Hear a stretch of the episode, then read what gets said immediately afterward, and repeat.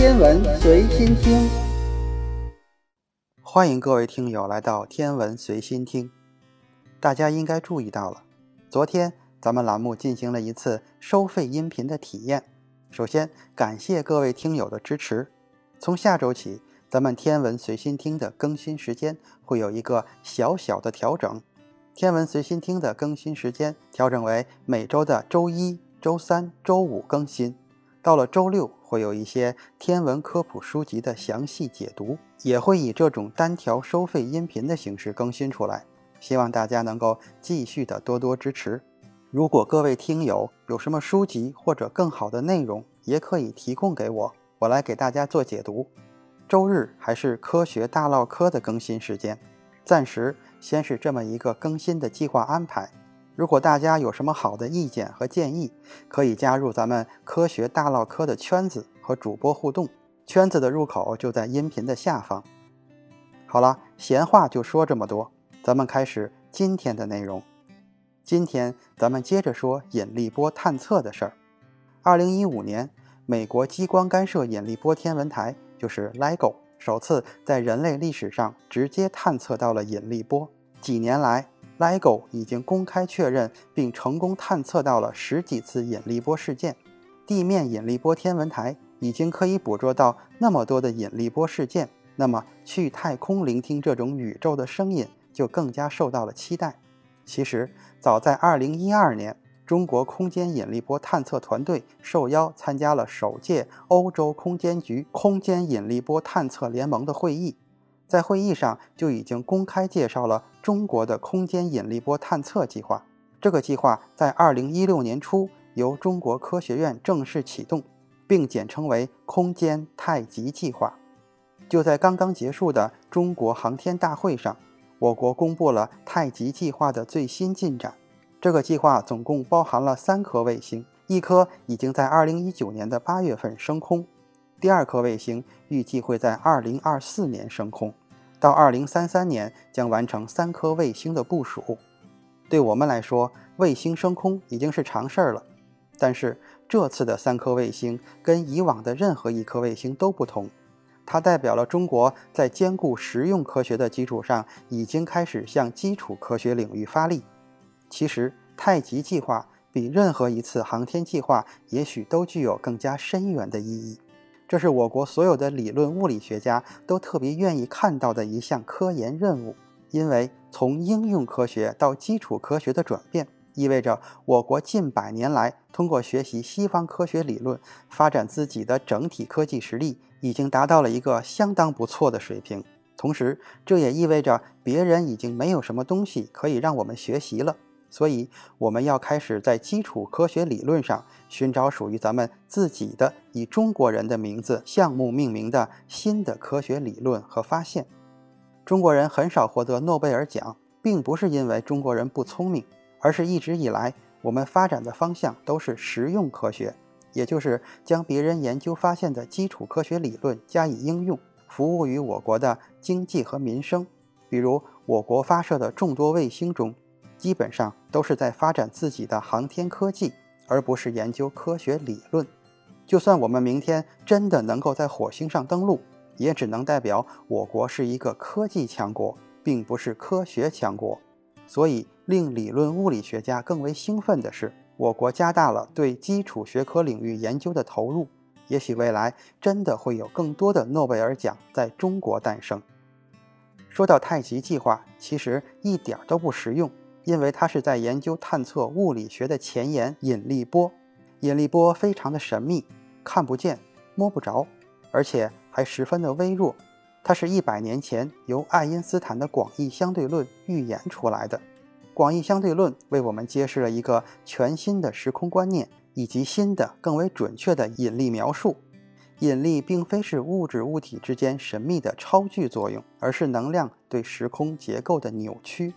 爱因斯坦还为我们预言了许多非常违反直觉的现象，包括光线的弯曲、引力透镜效应、引力时间膨胀、宇宙的膨胀，以及类似于电磁辐射的引力辐射现象等等。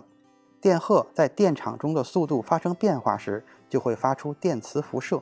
由此可以知道，质量物体在引力场的速度发生变化时，同样也会发出引力辐射，类似于水面的波纹。这些引力辐射通过空间传播到地球的时候，我们应该就能够探测到它的存在。不过这件事情说起来简单，做起来可就没有那么容易了。因为引力在四种基本作用力中是最弱的，它比电磁力弱上了上万亿倍，所以引力波也是非常微弱的。像地球绕太阳运动这样的质量结构所产生的引力辐射，我们是根本无法探测到的。只有通过探测宇宙中那些大质量天体，比如像黑洞并合事件，它们往往在并合时瞬间释放出数倍太阳质量的能量。只有这样的大事件，我们才有可能探测到引力波的存在。总的来说，非常难。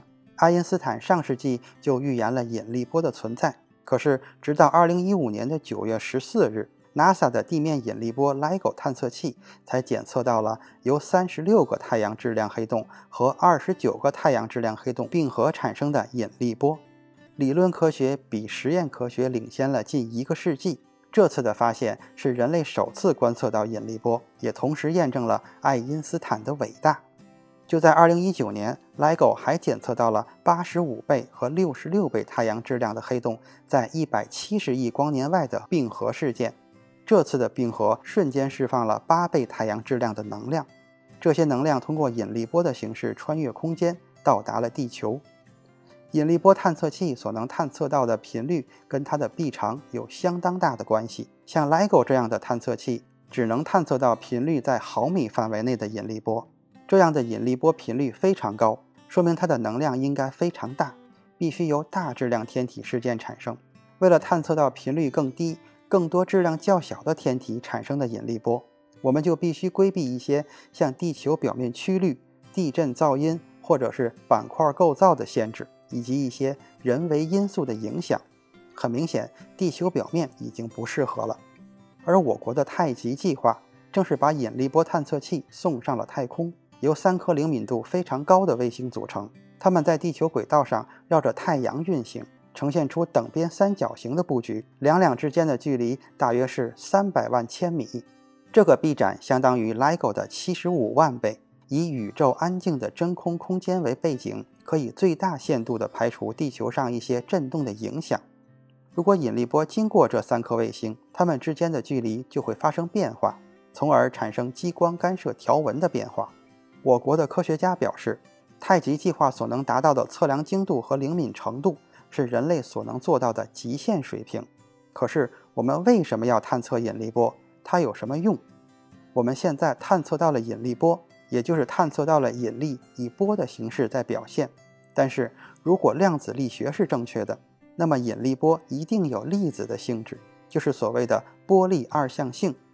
但是至今我们都没有发现它的粒子本质，所以在引力上有太多的未解之谜等待着我们去发现。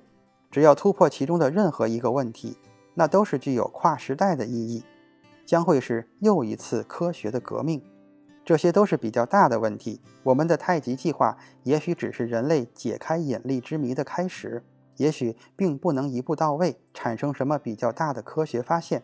但是，我国的太极计划会凭借自己更为灵敏的引力探测，发现更多小质量黑洞的并合、中子星的并合事件。还有高度不对称的超新星也会产生引力波，并合的白矮星同样也会产生引力波。由于之前 LIGO 的灵敏度非常低，并没有发现这些低能量的引力波，因此太极计划在未来会通过引力波对宇宙中的黑洞、中子星进行一次普查，知道它们的分布以及数量。如果有幸能够检测到在大爆炸时期产生的空间涟漪。或者是由于空间膨胀产生的引力扰动，那么这将会以一种全新的方式让我们了解宇宙的起源。今天的天文随心听就是这些，咱们下次再见。